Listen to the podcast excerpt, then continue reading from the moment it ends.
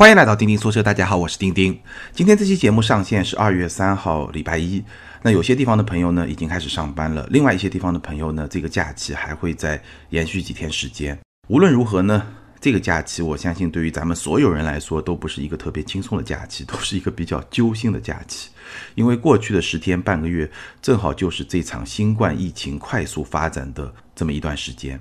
那我自己呢，假期的绝大部分时间都是在老家度过的。我记得回家的第一天晚上，还和几个亲戚进行了一个小范围的聚餐。那这也是整个假期唯一的一次聚餐。后面发展的情况，大家应该也都知道。那本来呢，我在假期的后半段还安排了一段旅行，后来呢也取消了。所以整个假期的绝大部分时间都是在老家度过的。那和很多朋友一样，超过一半的时间都是沉浸在关于这场疫情的方方面面的这种信息中，从微博啊、微信啊、一些新闻类的 APP 啊、电视啊各种各样的渠道去关注这场疫情的方方面面的信息。所以呢，整个心情就特别的。怎么说呢？心情就特别的复杂，各种各样的情绪都会包裹着我。我不知道有多少朋友也是这么一种状态。那具体的问题咱们就不多聊了，毕竟咱们是一个汽车节目，也不是一个新闻类的节目。我相信很多朋友已经接触到了太多太多这方面的信息，甚至说呢，整个的精神状态有点，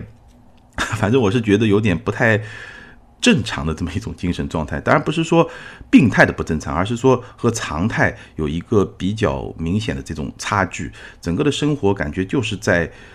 信息的包裹裹挟中，情绪的这种激荡中，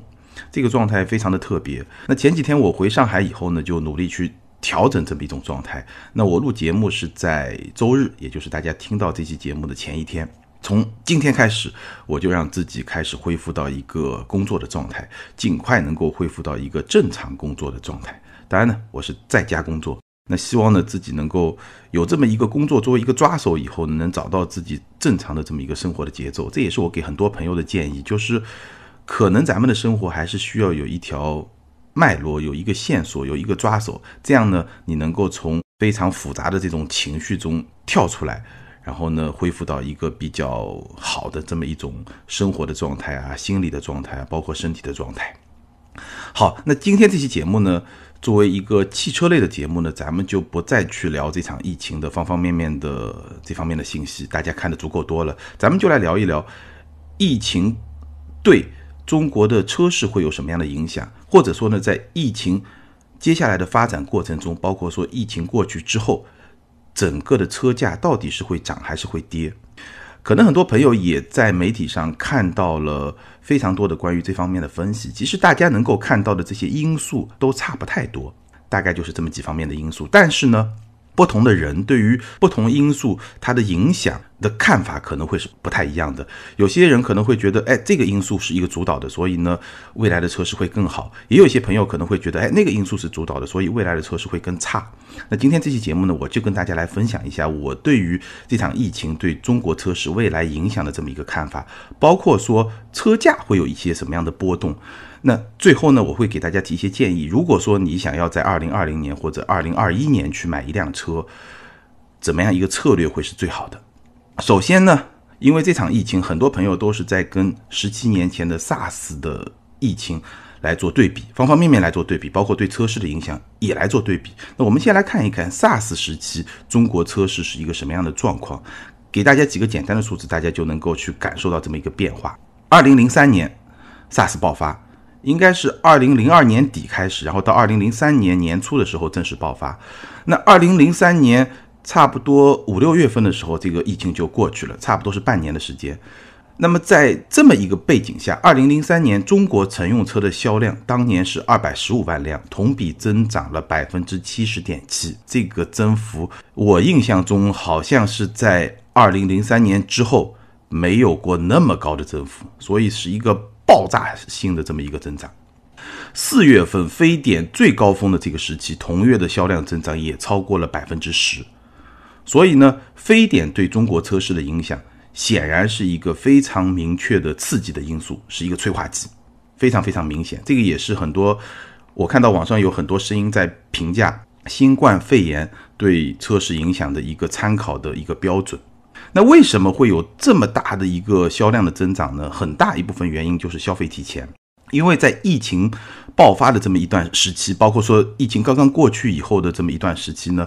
很多消费者都认为。私家车可以减少感染的机会，但这也确实是一个事实。包括这次疫情，大家也看到很多公共交通工具也会去增加感染的机会，包括很多公共交通都受到了各种各样的影响。那大家会觉得，哎，私家车好像还是一个更加靠谱的选择，所以呢，就会带来一些消费的提前。比如说，二零零三年、二零零四年，甚至二零零五年，有一些家庭他有购车的计划、购车的打算。那随着 SARS 的爆发以后呢，这部分的消费就被提前了。所以呢，二零零三年整个消费有了一个非常爆炸式的增长，SARS 就起到了一个催化剂的作用。我们可以简单看一下，二零零三年暴涨了百分之七十点七之后，二零零四年的增幅是百分之十五点七，这个增速是明显放缓的。直到二零零五年，增幅才重新恢复到了百分之二十七点五，恢复了一个比较高速的增长。那这个百分之二十七点五，基本上也就是从二零零三年未来十年。一个平均的增幅大概就是在百分之二十七、二十六这么一个水平，所以这个是当年 SARS 对中国车市的影响。那会不会说这一次的新冠病毒的肺炎对中国车市的影响也是这么一种影响呢？我的观点不是的，我觉得新冠和 SARS 对中国车市的影响差别非常非常非常大。可以说是完全完全不一样的，可能在某一些局部、某一些因素，它的影响是类似的，但是从全局来看，这个差别会非常的大。首先呢，从疫情的发展来说呢，当然，今天来说，疫情会怎么样去发展是说不清楚的，前景仍然是不明的。但是毫无疑问，这次疫情对社会经济的影响一定是比 SARS 更大的。如果你感受过 SARS，你应该能够很明确的感受到这么一种差别。SARS 爆发的时候，当时我是在读研究生，所以呢，其实没有特别强烈的感觉，只是说从新闻上能有一些感觉。但当年的新闻，大家知道，社交媒体还没起来，对吧？其实新闻的丰富程度、现场的这种现场感、介入性、代入感，应该说都没有今天那么强大，是没法比的。而且呢，因为当时生活在学校里面，其实跟社会也是一个半隔离的状态，所以我印象中当时的 SARS，基本上除了在广东啊、北京啊这么一些比较应该说疫情比较严重的地区之外，对全国的影响有，但是肯定是没有今天那么大。我们没有听说过一个城市的交通被封锁，对吧？没有听说过全国那么。严格的隔离排查这些措施在当年几乎都是没有的，或者说有，但是程度跟今天来比都是没有办法去比的。所以毫无疑问，这场疫情对社会经济的影响相比当年的 SARS 是会更大一些的。当然了，接下来会怎么发展，我们今天其实还是没有办法去预测的，这个我们就不多说。更重要的是什么呢？更重要的是，二零二零年的今天，整个的经济环境，包括车市的环境，和二零零三年十七年前的中国，应该说是差别非常非常大的。我打个比方啊，二零零三年的中国车市就像是一个二十岁的青年，他扛得起伤痛。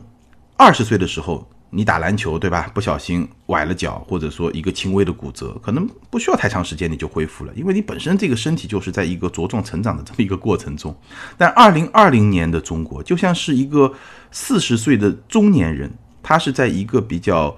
强壮的这么一个时期，但是呢。已经不是在一个快速生长、快速成长的这么一个时期，所以这个时候你要是真的摔一跤，有一个轻微的骨折，你可能是需要很长时间来恢复的。所以这是在两个不同的时期、不同的阶段。具体来说呢，二零零三年是什么时候？二零零三年的时候，正好是中国加入 WTO 之后不久。中国是在二零零一年底加入 WTO，那这件事情也成为后来十年中国经济最重要的发动机之一。中国加入 WTO 之后呢，就逐渐的融入了国际供应链。当时凭借着非常强大的人力成本的优势，包括说一些资源的优势，所以整个经济就进入一个发展的快车道。在国内呢，城市化的进程明显的加快，所以当时这个阶段消费升级是非常非常明显的，这是一个很重要的背景。那另外一个很重要的背景呢，当年整个中国私家车消费的市场，它的基数是非常非常低的。二零零三年我查了一下数据啊，中国社会的汽车保有量两千四百万辆。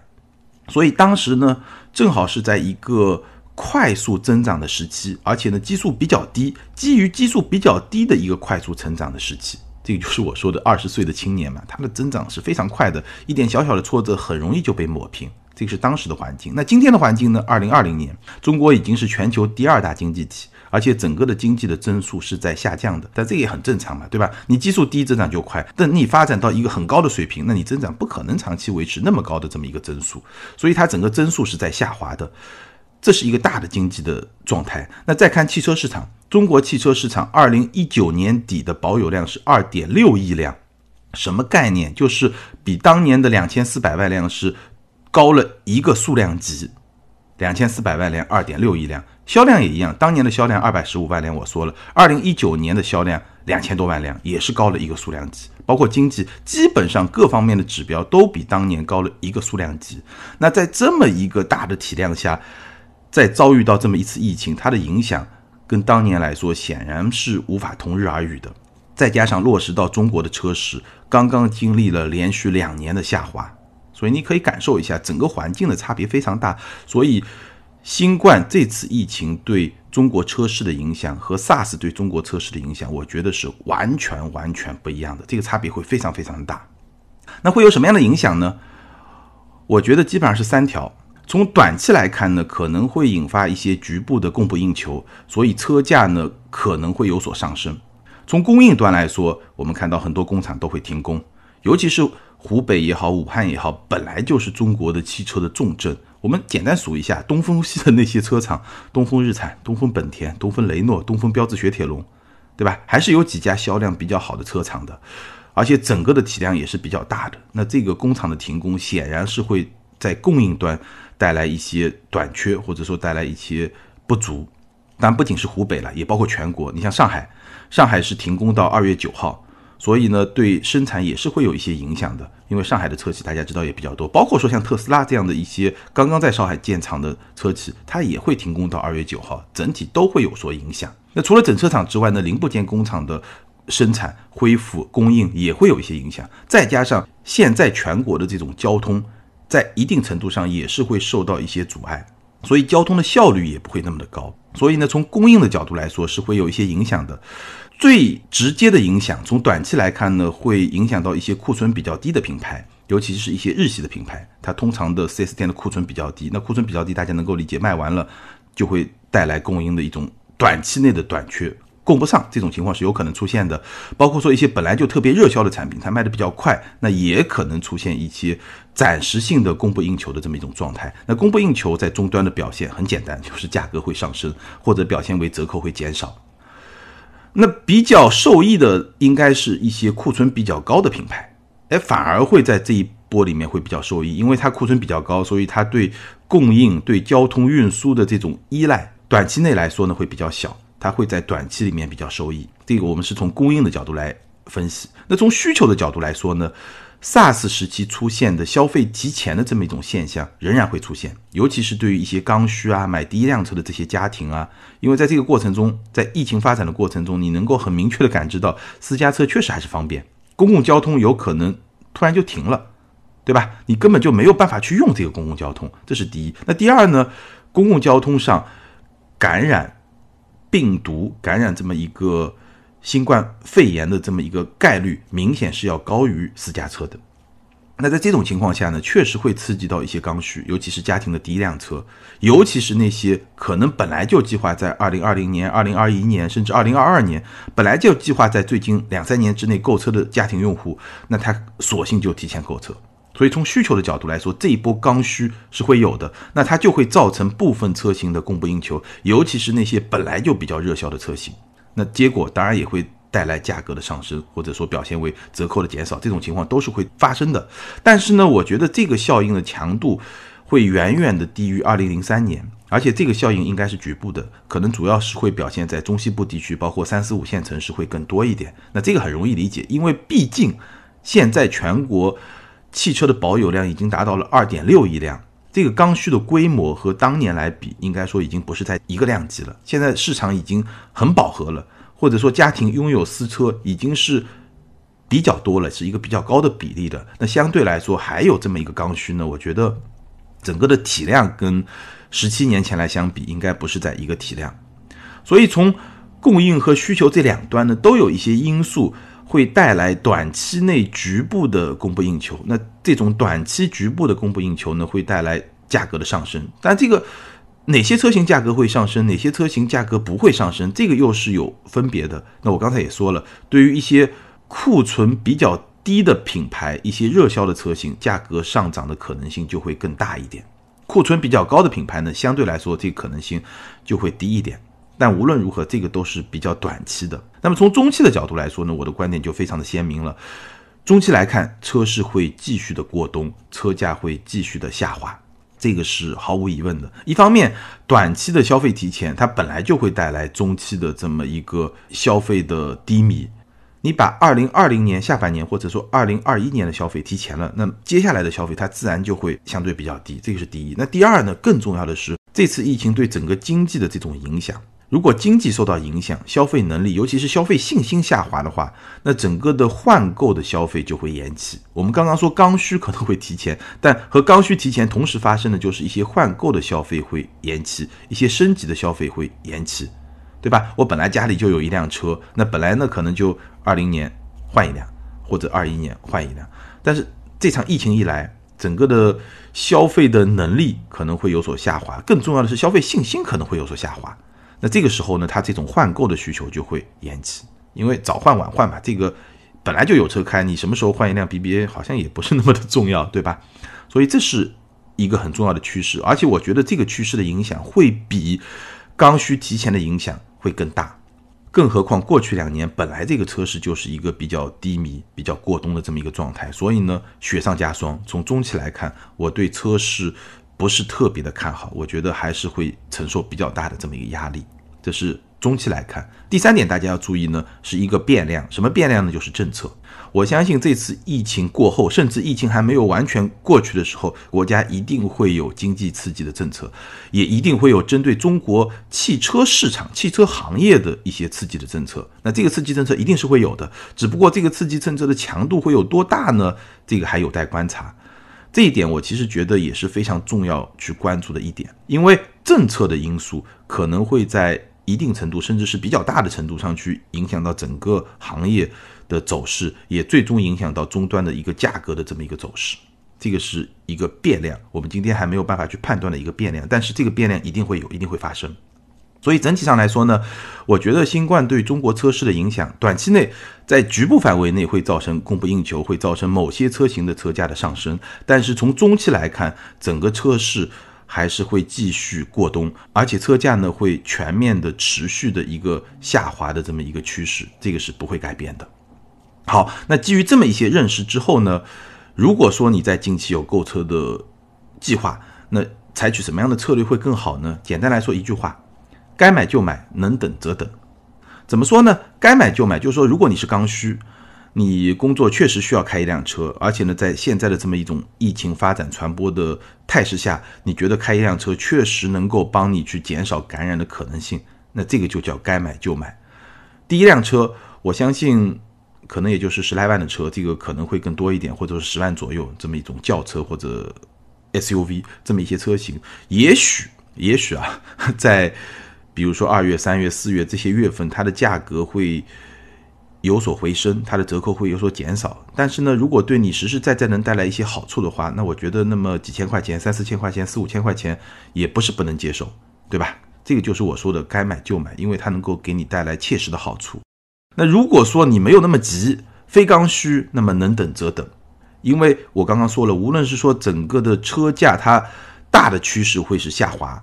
还是说。政策刺激性的政策可以给你带来更好的购车的环境和购车的条件，这两个因素加起来，如果你能等的话，你一定可以等到一个更好的价格。最重要的是什么呢？一句话，如果说疫情没有影响到你的财务状况，那二零二零年可能会是一个买车的比较好的一个时间节点。因为如果说经济会受到一些影响，包括说车市会受到一些影响，但是你个人。对吧？你所在的行业，你所在的公司，你自己的职业发展还是在继续往上发展，收入还是在增加。那这个时候呢，你会发现你会更加买得起车了。你可能可以买到比你原来想的更好一些的车，更好一些的品牌，更高一些的级别，都是完全完全有可能的。但是对于绝大部分人来说，你说你个人的这么一个职业发展，你的这么一个财务状况，相比整个经济的形势，相比大势逆势走高，这个毕竟概率还是比较低的，大部分人是做不到的，可能只有少部分人能做得到。这个就像房价，很多朋友都希望房价能够大幅的下跌，这样就买得起房子了。其实对于大部分普通人来说，如果某一天真的房价暴跌，其实你是买不起房子的。为什么呢？如果房价真的暴跌的话，意味着中国经济将承受非常大的代价，这个代价一定会波及每一个人。那这个时候你的收入水平会让你更加买不起大幅下跌的房价以后的那些房子。该买就买，能等则等。这个就是我对。这次疫情中，包括疫情后一段时间购买策略的一个建议。好，关于新冠疫情对中国车市的影响，以及疫情中和疫情后车价走势的预判，咱们今天就聊到这儿。关于这个话题，你有什么样的看法呢？你会在这段时间买车吗？如果你会买车的话，你会考虑怎么样的一些因素，采取怎么样的购车策略呢？欢迎在评论区留言，和更多的听友和钉钉进行交流和互动。还是那句老话，留言和评论永远都是对主播最大的支持。咱们来看上两期节目的听友留言。那之前一期节目咱们聊的是二零一九年的中国汽车销量，给大家留的一个互动话题是：一辆车的销量会影响你的购车决定吗？ID 是刘老庄连这位听友他说，喜欢的车销量下滑不会影响我的购买，但是如果有太负面的新闻，那就影响购买了，类似于断轴门啊、烧机油啊、自燃，那就不会买了。这个观点其实也代表了非常多听友的观点，感谢你的留言。ID 是痛快舒畅，这位听友他说：“首先要给钉钉和各位钉友们拜个年，希望大家平平安安、健健康康。其次，钉钉总结的2019年测试的关键词下滑与分化非常到位。从宏观说呢，经历了二十年的高速增长之后，大部分传统行业的市场都面临着下滑的态势，但中国又是一个广阔的市场，区域之间的差距也比较大。”以直观的感受为例，一方面一到三线城市正处于向中高端升级的过程，满大街跑的 BBA 就是验证；一方面广大五到八线城市车市处于初步改善阶段，该买车的都买国产了，需要升级自然就是国产置换合资，这也是国产品牌增长乏力的原因之一吧。至于买车是否关注销量，个人的感受是购车是一个相对个人化或者家庭化的选择，在这样的选择中，自我的需求是最关键的指标，销量大小更多的时候是一个参考值。我在咨询了钉钉之后，果断购入进口版本特斯拉 Model 3，虽然有购置税也没有国补，但早买早享受。非常感谢这位听友的分享，首先呢也是要祝你平平安安、健健康康，然后呢恭喜你买了一辆 Model 3，对吧？虽然说。仍然支付了购置税，也没有享受到国补，但是呢，就像你说的，早买早享受，对吧？早日开上这辆车，开开心心也挺好。最后呢，也是要感谢你分享的这些观点，我基本上也是同意的。后面一期节目呢，咱们是聊了2020年我个人最期待的几款车。ID 是 Scott 南京这位听友他说最期待换代的 M3 呀，因为价格一出来，上一代 F80 的二手 M3 的价格会下调很多，我就可以考虑了。这位听友的分析，这个算盘打得非常的好。新的 M3 价格出来以后，上一代 M3 的二手车的价格下调，然后就可以买了。这个思路不错，祝你好运，能够以一个非常合适的价格买到上一代的 M3。ID 是深圳阿信，这位听友他说，刚听节目开头就好想留言。我第一台车是一三年赛欧乞丐版手动挡，当时是预算不足，只能买手动挡，开了六年多，感觉达到了人车合一。去年增购了一台奔驰 A 两百 L，这次没有买乞丐版的，感觉自动挡真省事。现在两台车轮流开，赛欧当工具车，A 两百 L 拉人。由于我身高一米八二，感觉轿车的座位总是腿悬空，好像坐小板凳。下次想换个 SUV，麻烦钉钉给点意见。腿长的人开什么车腿舒服点？你开过的车多，肯定有深刻的感受。奔驰 A 两百 L 驾驶位置开久了不舒服。感谢这位听友的分享，来回答一下你的问题。从驾驶席的角度来说呢，坐着是不是舒服，主要还是看具体车型的设计。比如说坐垫的长度是不是足够的充分，那有些车型的坐垫长度是可调的，有些是不可调的。包括说坐垫的角度，有些车型的坐垫角度是可以调的，对吧？那这样就更容易找到一个比较舒适的姿势。包括说靠背的这些角度，主要还是看具体的车型，当然也会看个人的习惯。有些朋友可能会觉得坐 SUV，因为它整个的座椅本身会比较高，所以会比较的舒服。那也有一些朋友呢，比如说我，是会比较喜欢一个比较低的坐姿，所以我是会觉得轿车会比较的舒服一点。这个是个人的偏好。当然，轿车的舒服可能跟车身动态的这种人车的这种交互也有关系，不单纯是考虑到坐着是不是舒服。那 A 两百 L 这款车呢，我开过，但没有开太长的时间，所以没有觉得说驾驶席特别的不舒服。那我建议你呢，可以调节一下坐垫的角度，让坐垫前半部分上翘的角度更大一点，这样能够更好的去支撑你的腿部。同时呢，把整个的靠背也相应的做一些调整，找一找看能不能找到一个特别舒服的这么一个驾驶姿势。那如果说还是找不到呢？那你下一回选车的时候呢，可以把这个因素就特别的考虑一下，看看哎这款车它是不是能够调到你一个特别舒适的驾驶的姿势。好，感谢所有听友的留言，也欢迎这四位听友把你们的联系方式通过个人微信号全拼的钉钉小马甲留给我，你们将获得的是由途虎养车网赞助的 Wilson 微送超强镀金系列汽车漆面镀金，价值一千两百九十九元。这是一款日本原装进口的漆面镀金，镀金以后呢，可以在漆面形成六 H 硬度的镀金层，有效保护车漆不受腐蚀，也能预防褪色、抵抗划痕，保持的时效在一年左右。而且呢，可以在全国的途虎线下店免费施工。具体的领奖方式可以参考咱们每期节目的节目简介。